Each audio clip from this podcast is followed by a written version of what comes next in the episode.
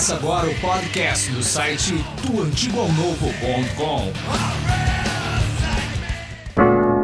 Do Antigo ao Novo, é isso aí, o podcast do Antigo ao Novo também está aqui na rádio, está lá no site do antigoalnovo.com, está nas redes sociais, você pode procurar a gente no Insta, você pode procurar a gente no Face, se você quiser ouvir todos os episódios você encontra no SoundCloud e também no Spotify. Spotify, a novidade do Spotify, gente. Não YouTube. esqueça de procurar YouTube. Você assiste a gente se você quiser assistir essas pessoas. Eu sou Carlos Reuel e estou aqui com meu brother Rafael Heitor. E aí, Reuel, vamos lá para mais um dia, mais uma sexta e vamos, vamos conversar aí, que vai ser bom hoje. Hoje é dia de estreia, temos aqui o novo membro do, do, do antigo que ainda não tinha aparecido, mas hoje ele apareceu, Thiago! E aí galera, tamo junto aí, vamos pra cima mais uma sexta-feira aqui, estreia nossa É, e vamos falar um pouquinho aí sobre o tema, qual é o tema, Thiago? qual é o tema? John Wesley. John Wesley, John... pra- Bom, quem é Wesley nessa cidade é cheia de Wesleyana, né? É verdade. Quem usa esse nome tem que saber, afinal de contas, de onde vem Wesley, né? Quem é esse cara? Quem é esse tal de John Wesley que viveu lá no século XVIII e até hoje repercute a sua vida aqui? Até hoje a gente né, sente as ondas do que ele fez, né? A, a brisa do, do movimento que ele Com fez certeza. há séculos atrás. Mas então, de, de onde começamos, queridos? Vamos começar do começo, né? É sempre bom começar do começo. Vamos, vamos. Onde, onde o John Wesley? Vamos situar a galera no tempo, no espaço, né? No tempo, na família, no país. De onde é esse cara? John Wesley, ele é inglês. Ele nasceu na Inglaterra, século XVIII, 1703, filho do pastor Samuel e da Susana Wesley. A cidade de nascimento dele é Epworth. Não sei se o inglês está em dia, né? Mas Ah, é, tem- temos um problema aqui com esse idioma. Eu também tenho sérios problemas com esse idioma. mas ele foi um cara que revolucionou o seu tempo e a gente vai falar um pouquinho aí sobre a família dele, sobre a mãe dele que teve papel importantíssimo. Vamos conversando aí um pouquinho. É, vou- até se a gente for parar para pensar e situar um pouco mais é, o que estava acontecendo né, na, naquela época, né? Se a gente for pegar na nossa memória, a gente sabe que a reforma ela já tinha acontecido há um bom tempo, né? 1517 é a grande marco da reforma protestante, lá com Lutero e tudo mais. Galera, é, Calvino, é, é, esse pessoal todo trabalhando para que a igreja católica ela é, é, sofresse uma reforma de dentro para fora, né? Da mesma forma que o, o cristianismo ele inicia de dentro para fora, o sonho dos reformadores era transformar a igreja de dentro para fora, do seu, da sua intenção, do seu coração e isso reverberar nas pessoas.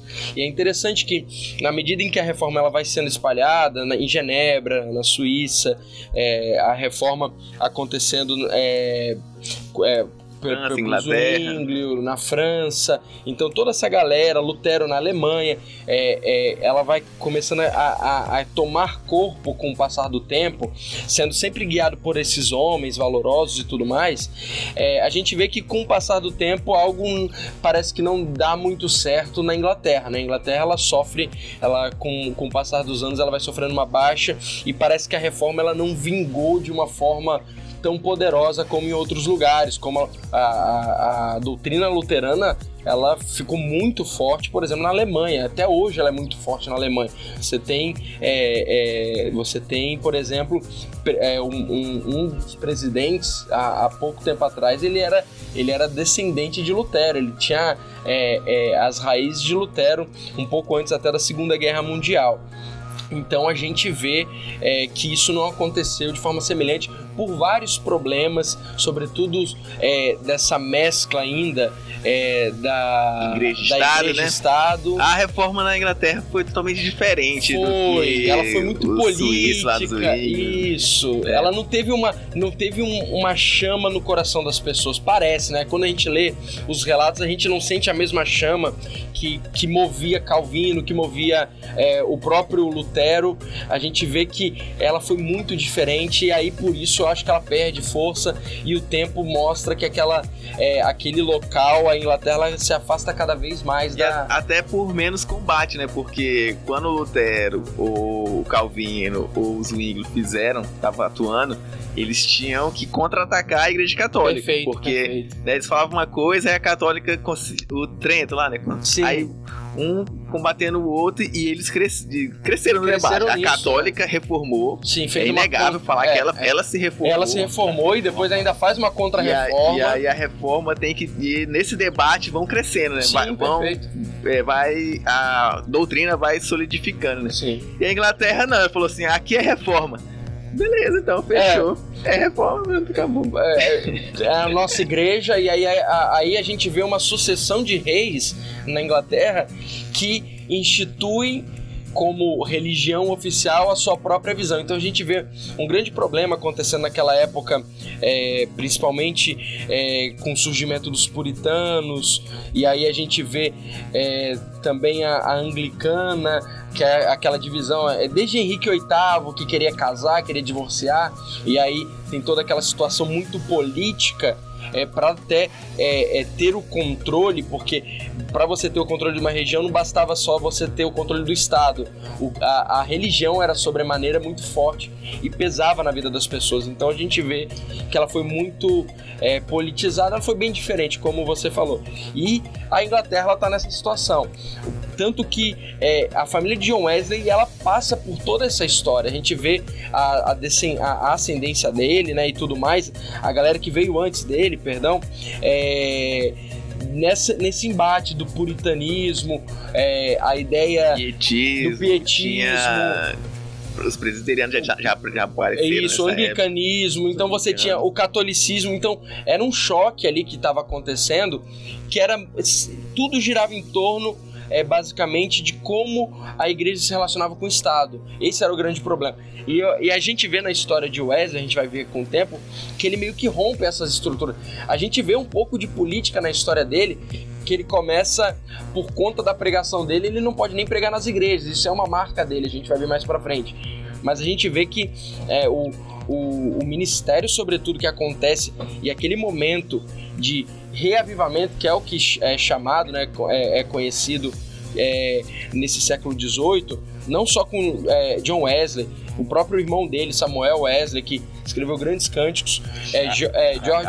Charles, Charles, perdão, é, George Whitefield, que também foi um grande Você, contemporâneo. contemporâneo dele, que fez grandes coisas. Depois eles tiveram problemas doutrinários é, acerca de entendimento, mas é, de, de maneira grande, grandiosa, foi usado por Deus também. Então eles estavam nesse ambiente bem conturbado, né? A gente via que algo precisava acontecer. É verdade.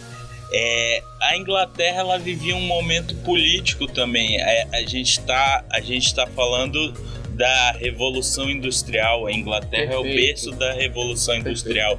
E, e aquele momento que a Inglaterra vivia, o, o capital é, sendo empregado, é, fazendo com que haja essa revolução industrial de sobremaneira e, e fazendo com que houvesse uma disparidade entre os ricos e os pobres e, e- e dentro desse contexto é, o número de desempregados aumenta a Inglaterra vive um contexto em que há muitos mendigos nas ruas há muitas pessoas é, vivendo próximo da linha de miséria de- decorrente de toda aquela revolução. E, esse, e é ne- dentro desse contexto que John Wesley é, surge, né? John Wesley nasce nesse tempo e, e vem através da sua pregação fazer não somente a diferença no viés é, de igreja, de cristianismo, de doutrina, mas também no contexto político daquela época. John Wesley tem influência nos movimentos sindicais, é, no início dos movimentos sindicais que defendiam aqueles trabalhadores que estavam sendo explorados na época da Revolução Industrial. John Wesley, é, ele e seu, seus irmãos, seu irmão e Whitfield, eles, eles vão visitar presídios, eles fazem obras sociais. Isso, isso é muito intrínseco, muito forte dentro dentro do metodismo, né? do próprio metodismo que partiu a partir dele, né? Isso, é. Mas vamos, vamos aí pra, pra a raiz aí do Beleza, cara. então. Quem era o pai de John Wesley? Então, o pai dele era um pastor, né? Ele era um pastor anglicano. é, ele nasce nessa família. Só que o pai, ele não é a grande influência de John Wesley. É normal e é natural, principalmente naquela época, o pai ser uma grande influência é, no sentido do que o filho se mirava no pai e tudo mais, mas a grande marca de John Wesley, isso é possível ver se você tiver a oportunidade de ler alguns trechos do diário de John Wesley. Isso é uma outra coisa que é rica pra gente. Ele se importou, ele ouviu um conselho e aí ele começa a relatar tudo que ele a- a- a- é, ia vivendo é, acerca da vida dele. E por isso hoje a gente tem um relato tão fidedigno, né? Que é da, de- do próprio Wesley passando essa informação pra gente. E a gente vê é, que, na verdade, a grande marca na vida dele é da mãe dele, Susana Wesley. Susana, ela foi uma mulher diferenciada, uma mulher que é para ser é, é, um modelo ainda hoje para as nossas mulheres e até para homens também, porque ela era uma mode um modelo de cristão, de piedade, de visão daquilo que Deus queria fazer na vida dos seus filhos. Ela teve 19 filhos, alguns morreram, e você vê que é, aquela época não é como a nossa época, é, facilidade de entrar e estudar numa escola particular e tudo mais. Você tem hoje, às vezes, no seu bairro, você às vezes pode escolher, tem duas, três, quatro escolas. Naquela época não tinha essa possibilidade e ela alfabetizava os seus filhos, ela criava basicamente uma escola dentro da sua casa é, e alfabetizava durante seis horas todos os dias os seus filhos. Ela dizia em alguns relatos dela que ela, ela precisava de duas coisas só, ela não precisava de muita coisa, ela precisava de uma Bíblia e determinação, que ela conseguiria educar os seus filhos. Então, aquele, aqueles meninos eles cresceram cheios da palavra de Deus. Então, isso foi uma marca na vida de John Wesley. A gente estava até conversando antes. É, é, é muito difícil você é, estudar John Wesley, ver as coisas que ele fez sem ver a marca da mãe. Em todo momento ele entrava em contato com a mãe, tirando dúvidas com a mãe. Sua mãe é, ensinou grego para ele, uma coisa para ele entender as raízes é, daquilo que havia sido escrito no Novo Testamento, para ele ir na fonte primária. Então ela tinha essa preocupação. A gente vê que a família sobre, de sobremaneira marcou a vida de Wesley e sobretudo sua mãe. A sua mãe foi a, talvez a grande impactadora do ministério de John Wesley. Isso é muito importante porque é um diferencial, né? Acho que ela ganha um programa só pra ela, né? Se a gente É, a gente- quiser a gente falar fala- do método dela. Sim, ela tem todo um método. É, é verdade. Ela alfabetizou ele através da Bíblia, né? Através do livro de Salmos. Ela inicia a alfabetização de Wesley com 5 anos de idade. Então é algo fantástico, assim que. Não, e foi tão louco que ela ensinou ele a orar antes de falar. pô. Sim. Antes Exatamente. de falar, ele ia comer, ele tinha que fazer um sinal lá de agradecimento a Deus. E, ou seja, ele orava antes de Hoje, hoje tem umas 20, tem 20 lições, se eu não me engano, que, que são a marca da- do ensinamento dela, da pedagogia de Suzana, que é muito interessante. A respeito de leitura, de horário para dormir. Por exemplo, tem um negócio que eu acho muito interessante. Ela fala: nunca, é, nunca entregue nada para o seu filho quando ele está te pedindo chorando, resmungando. Ele sempre tem que saber como pedir. Então, ela passava uma ideia é, de autoridade, de princípio, de valor, sobretudo. Então, é muito interessante. Vamos guardar a história dela para outro vamos, episódio. Vamos, então vamos seguir aí. Ele nasce, aí uma hora ele tem que ir pra faculdade, né? Mas antes só, tem um. só voltando antes que tem tem um episódio Tem um muito fato. interessante Ih, do caraca, é verdade. Isso. Ele, ele até é chamado do Tição, tirado do fogo, É né? verdade, teve esse fato. É, a família dele sofreu um incêndio na sua casa. Alguns historiadores reportam até que fosse uma perseguição contra o pai dele, né? E, e todos os filhos são despertados e, e- e saem. E, fi- e na hora da contagem, Susana vai fazer a contagem e tá faltando um deles. E é, e é John Wesley. Cadê John Wesley? E aí, cadê John Wesley? Ele está no segundo andar da sua casa, e todo em chamas, e salvo engano, um vizinho dele o retira.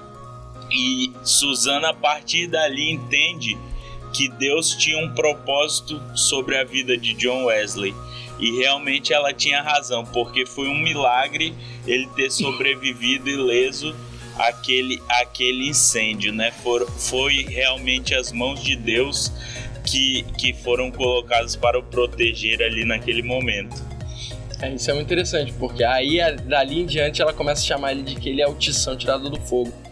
E é muito interessante porque essa marca, é, essa ideia do tição tirado do fogo é interessante porque essa ideia de fogo, de abrasado, ela volta e vira uma marca dele Do também, ministério do dele, né? ministério dele. Isso é muito interessante. É, E aí, não, e aí a gente tem então, você, é, ele vai para uma das melhores escolas, ele entra, se eu não me engano, bem cedo nessa escola particular, me esqueci o nome dela agora, mas eu acho que ele entra com 11 anos nessa escola. 11 anos. E aí ele começa a estudar nessa escola e lá ele tem um grande ensinamento e lá é, ele, ele faz uma grande parceria com o irmão dele que é mais novo, se eu não me engano, que ele, que é o Charles, né?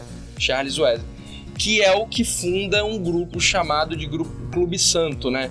Na própria faculdade, na, na própria história, eles isso, 1714, né? Isso. o Clube Santo já é na faculdade. né? Isso, já é, é isso. em Oxford. Isso, em Isso. Oxford. Exato, perdão, perdão. na isso. faculdade. Na faculdade, em 1720, né? É, na verdade, Isso. em 1714 ele vai para Christ, Christ Church College Isso, exato. e depois ele é eleito membro da Lincoln College em Oxford. Que é tudo em Oxford. é. E, e em seguida ele adentra na faculdade de Oxford, que é referência, né? Sim, ele, ele, Mundialmente. ele se forma e aí o pai dele quer que ele seja consagrado logo Se- pastor. Isso. Ele E tem até aí uma ele- experiência Só frustrada. que ele não quer muito. Isso, não, ele então assume. ele volta pra faculdade. Perfeito. E aí que ele encontra o Charles, porque o Charles é mais novo. Isso, Sim. e já estava lá e É, fundou aí, esse aí clube. lá o Charles é estudante e ele entra meio que como professor substituto ali, ele, ele começando uma, carteira, uma carreira na Exato. faculdade, né?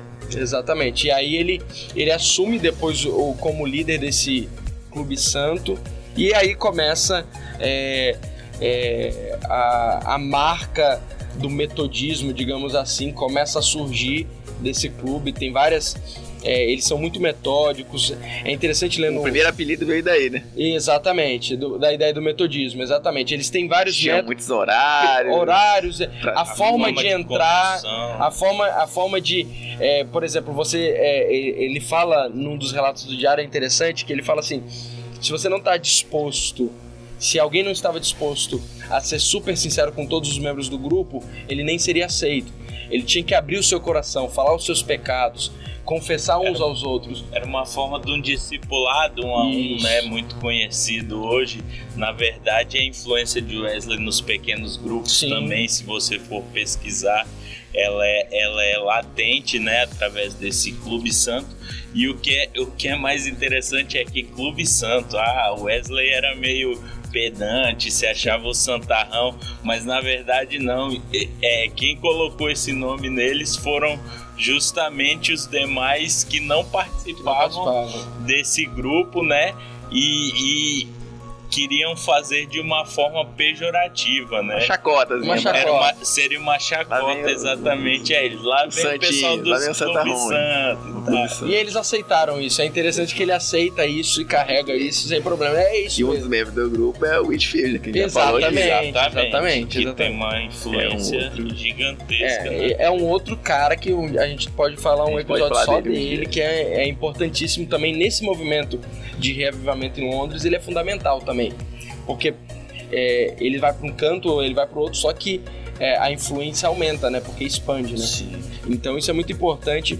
E um, um- um fato interessante do, do clube é que eles se apegam a estudar é, os clássicos, eles se apegam a, a ler, por exemplo, isso é um fato que acontece lá, na, lá mais pra frente, quando a gente chegar lá, mas de ler comentários dos reformadores, eles leem prefácios dos reformadores acerca de vários livros bíblicos do Novo A Testamento, imitação de Cristo. sem né? imitação de Estudar a Ele- capa, capa a capa. Exatamente, eles gastavam tempo e era muito interessante porque não era somente.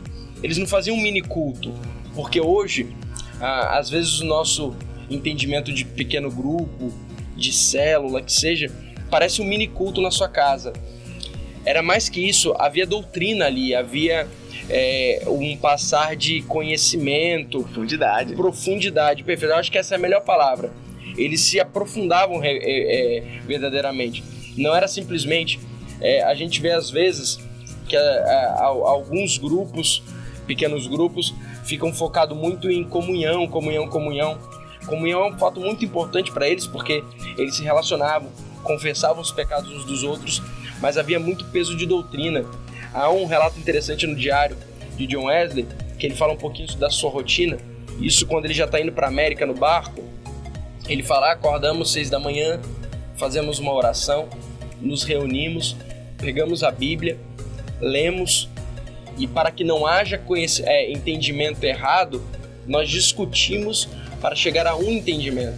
Ele tinha esse cuidado, ele fala a respeito do problema de você ter uma de um entendimento bíblico é, da sua cabeça, só da sua visão. Ele fala que o seu conhecimento ele precisava ser jogado à prova nesse grupo para ver se ele era correto ou não. É esse Clube Santo que começa também a fazer obras sociais, né? Perfeito. perfeito. Exatamente. Eles começam a visitar presídios, a evangelizar, eles passam a se interessar por essa questão social, até pelo momento, como já foi falado aqui, que a Inglaterra Foi a- vivia, né? Foi aquela Na primeira, do época. carvão, né? É, Aquela- exatamente. Exatamente. É, isso é muito interessante porque a gente, é, não tinha lei trabalhista naquela época. Então os caras, eles viviam no carvão, na mina, né? Eles saíam da mina, dormiam e acordavam. E John Wesley viu isso como uma oportunidade. Ele cria é, um local para o pessoal se reunir do lado da mina. Então é muito interessante essas obras que ele vai fazendo. Só que o interessante é que a igreja anglicana na época ela vê isso como um fator ruim Sim, perfeito. e ela passa a, digamos, entre aspas, persegui-los, perseguir esse clube santo é, sem dar oportunidade deles falarem na igreja, deles estarem deles estarem pregando o evangelho, mas eu eu particularmente entendo isso como como provisão divina também, porque ele chega ao entendimento de sair das quatro paredes da igreja e pregar o evangelho nessas minas, nesses locais onde havia um grande ajuntamento de pessoas e a partir daí inicia-se esse reavivamento na Inglaterra. É, Essa é a parte da frente. É, Mas aí voltando, vamos voltar voltando, agora. Ele tem essa experiência no, no colégio. Ele tem é, essa experiência. é, é, é, o relato é incrível. Quando, ele, quando o pai dele obriga ele a assumir uma igreja, ele, ele se sente frustrado no final. Porque você vê nos relatos dele que ele, ele se sente no peso porque ele não tava, ele não conseguia levar, ele sentia que ele não conseguia como pastor levar aquelas ovelhas aos caminhos do Senhor, a viver o cristianismo de forma é, exata e ele se frustra e aí ele volta para Oxford por conta disso. Só que aí há um momento que acontece que ele, ele se decide, ele fala: Não, eu vou, eu vou pregar aos índios. Se ninguém vai, eu vou. Aos 32 anos, Isso, né? Ele exatamente. decide. Ele até Chama conversa o com a mãe, irmão, chama né? o seu irmão, conversa com a sua mãe sobre isso. Ele pergunta pra ela, né, se que que ela acha disso. Aí é interessante que ela fala assim: "Quisera eu que todos os meus filhos fizessem o que você tá fazendo". Ele pensava porque ela tava velha já, ela tava velhinha já, né? Então ele tinha medo de não voltar e não ver mais ela. E ele amava muito a mãe dele. Então ele, ela fala assim: Olha, quisera eu que todos meus filhos fizessem o que vocês estão fazendo. Então eles vão nessa grande jornada.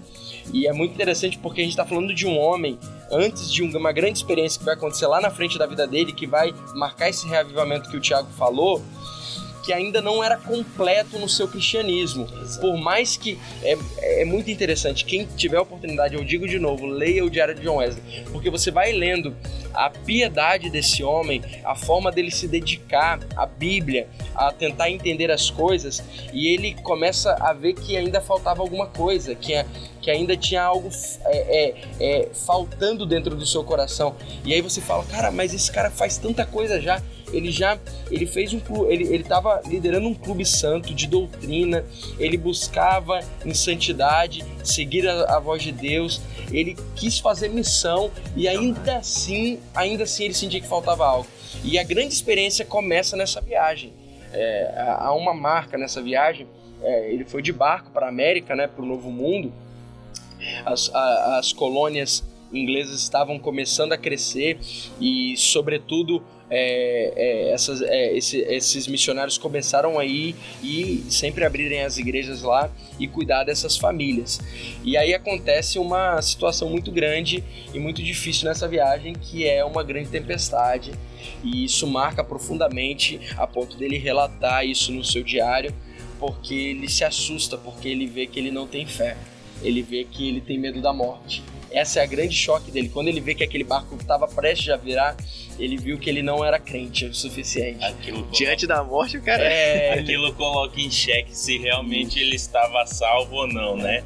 E ele, e ele nessa dúvida, e, e ele se sente incomodado, entre aspas, novamente, né? É, pela pelo posicionamento daqueles moravianos, né? Contraste, estava, foi o contraste. É o, né? Que era um contraste entre o sentimento que ele estava, Perfeito. porque eles adoravam a Deus, cantavam, cantavam louvores e tudo é, mesmo em meio à tempestade, e aí ele olha aquilo e fala: esses caras têm certeza que eles estão é. salvos, e eu tô Se aqui. a gente morrer, vai pro céu, tá de boa, e, e ele lá. E ele não, e ele, fica, e ele fica impressionado, e ele fala isso, que ele fala assim: cara, até as crianças não têm medo da morte. E, tanto que ele pergunta para um dos moravianos: vocês não têm medo da morte? Ele fala: não, nós não temos medo da morte. Aí ele fala: suas crianças não têm medo da morte? Ele fala: não, nossas crianças não têm medo da morte. Nós sabemos que nossa, mão tá na, nossa vida está na mão de Deus. Isso impacta ele. É, é engraçado que ele começa a treinar alemão com esses caras, com esses moravianos, né? Ele começa a praticar outra língua nessa viagem e esse primeiro impacto, esse contraste que o Thiago falou é sensacional porque e, é, e isso para, pode parecer para quem está nos ouvindo, quem vai nos ver depois no vídeo, ah, mas isso é banal, eu tenho medo da morte também. Mas como lembra, ele era um cara cheio de doutrina, ele lia muito a Bíblia e ele viu os relatos dos apóstolos e via que aqueles homens não tinham medo da morte quando eles foram capacitados pelo Espírito Santo. Ele fala: "O que, que eu temorei? A morte, a vida, anjo, espada? Não." A minha vida está na mão de Deus. Então, ele sabia que aquele medo era totalmente o oposto do que a Bíblia falava. E aquilo chocou ele porque falou assim: Eu não estou vivendo o que a Bíblia fala. Então, isso é, uma, isso é algo para conversar com os nossos dias. Porque às vezes você pensa: Não, mas é normal sentir é, medo da morte. Não pode ser normal para o cristianismo. Isso, pode, isso é uma evidência, talvez, de que algo precisa ser complementado no seu coração. Né? Exatamente. E aí então ele chega na América. E aí ele chega na América animado e tal, e aí começa a dar tudo errado e a gente, eu sei que e a gente o propósito número um era evangelizar os índios. É. Ele viu algum índio? Ele, ele teve um pequeno encontro com o índio muito rápido, só que ele, era, ele, é, ele é colocado já numa igreja lá e ele começa a, a, a ser o grande líder espiritual de uma comunidade cheia de problema, cheia de politicagem. Dá muito problema porque ele, ele tinha uma mulher que queria é, tava com problema na sua família e ele fala assim: você não vai tomar ceia. Então, ele era muito rígido, a gente sabe. É, lendo John Wesley, John Wesley, ele é marcado pelo, pela ideia de uma perfeição cristã. E é interessante a gente falar aqui porque é, ele não, como ele, ele conhecia muito do grego, ele não entendia a perfeição da forma como a gente hoje entende da, da origem latina, de ser perfeito. É, é, a perfeição cristã dele era da origem da palavra grega, que quer dizer de maturidade com fruto. Então, não é uma perfeição de você ser o perfeitinho, o santarrão. Ele entendia uma perfeição cristã no sentido de maturidade e fruto, gerando maturidade gerando fruto. Então, a gente vê isso, isso era a marca dele mesmo antes da grande experiência que ele tem. E isso vai começando incomodar ele, ele chega quase a ser preso lá por essa situação, porque o cara era de uma família muito poderosa naquela vila que ele tava. Então há muita coisa acontecendo ali. lá, ele quase casou, mas não É, casou. Quase casa também por, por esses problemas. Então ele acaba fugindo da lá e aí ele, ele sai de lá com uma grande frase. Sim, ele fala uma frase célebre: Fui à América evangelizar os índios, mas quem me converterá? Isso representa a grande frustração dessa primeira experiência missionária de Wesley, realmente. Aquela briga sempre teve dentro dele, né? De, Sim. será que sou salvo ou não? Perfeito. Salvação. Ele tinha, ele tinha várias dificuldades. É, é interessante, antes mesmo da viagem, quando ele tá em, em- em Londres ainda, ele se aconselha com um irmão e como ele fazia as obras sociais, ele comenta que ele orava por- porque era, é comum, ainda hoje é comum, é, o pastor ou às vezes o padre, naquelas pessoas que estão na, na- é, é, com sentença de morte, com pena de morte, ela, elas se visitam para se confessar e tudo mais. E ele fez essas visitas. Só que ele não cria na conversão dessas pessoas. Ele não acreditava nisso. Ele achava que era impossível uma pessoa e prestes a morrer ser convertida. Então ele teve muitos embates teológicos sobre isso antes dessa grande experiência de salvação efetivamente, porque ele não acreditava que era no instalar de dedo. Ele achava que havia Obras. obras, a obra ainda estava muito presa nele. Ele, ele achava que você devia, eh, deveria mostrar um caminho cristão através daquilo que você estava caminhando. É em partes correto, mas não é só isso, né?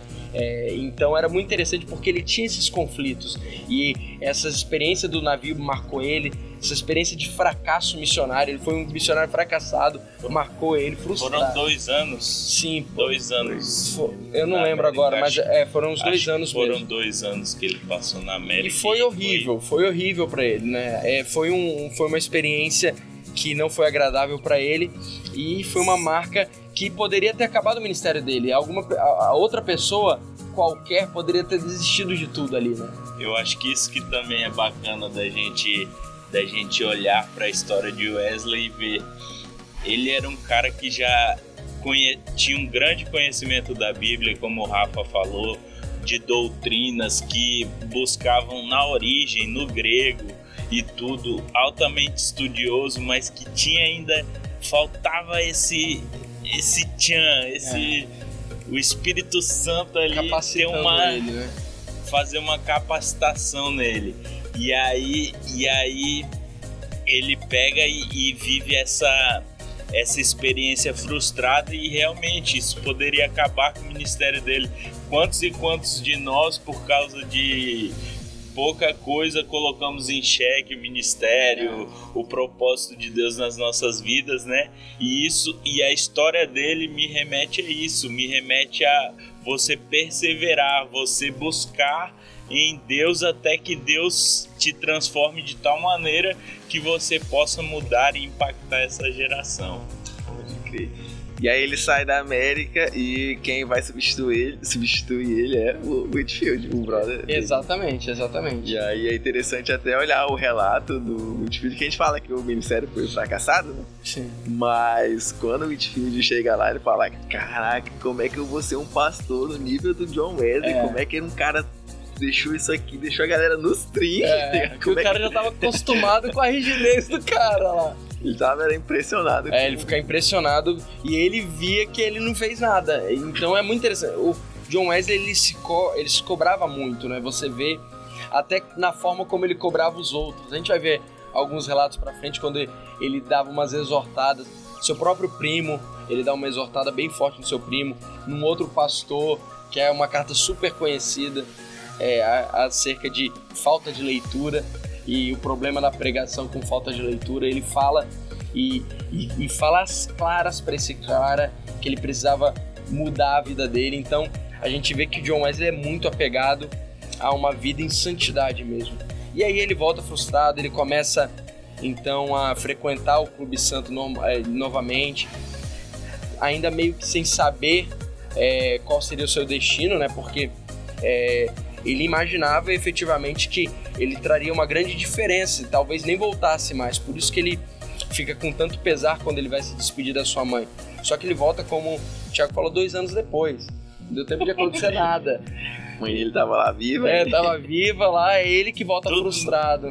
Tudo no mesmo lugar, Tudo no né? mesmo Com- Só que ele lá, ele, ele fez esse contato com os moráveis, de vez em quando ele- eles conversavam, né? Sim. e quando ele voltou também, ainda continuava. Isso continua, a- a- caras. Exatamente, a ponto de visitar e tudo mais Sim. e conhecer. Tem um pastor morável, né? Que ele, que ele tem total influência aí na, Perfeito. na, na experiência que ele teve, né? Que é o Pedro Boller. Acho que é alemão. É, não, vai, vai- vai lá, vai lá, que a gente não fala alemão também não. Pedro Boller, que é um pastor moraviano, né? Inclusive, moravianos também dá um outro programa, né? Porque fa- também foi isso um movimento Foi foi louco. de avivamento e fantástico. missionário fantástico, é porque foi enviando pra tudo que é canto, né? Os Exatamente. moravianos, né?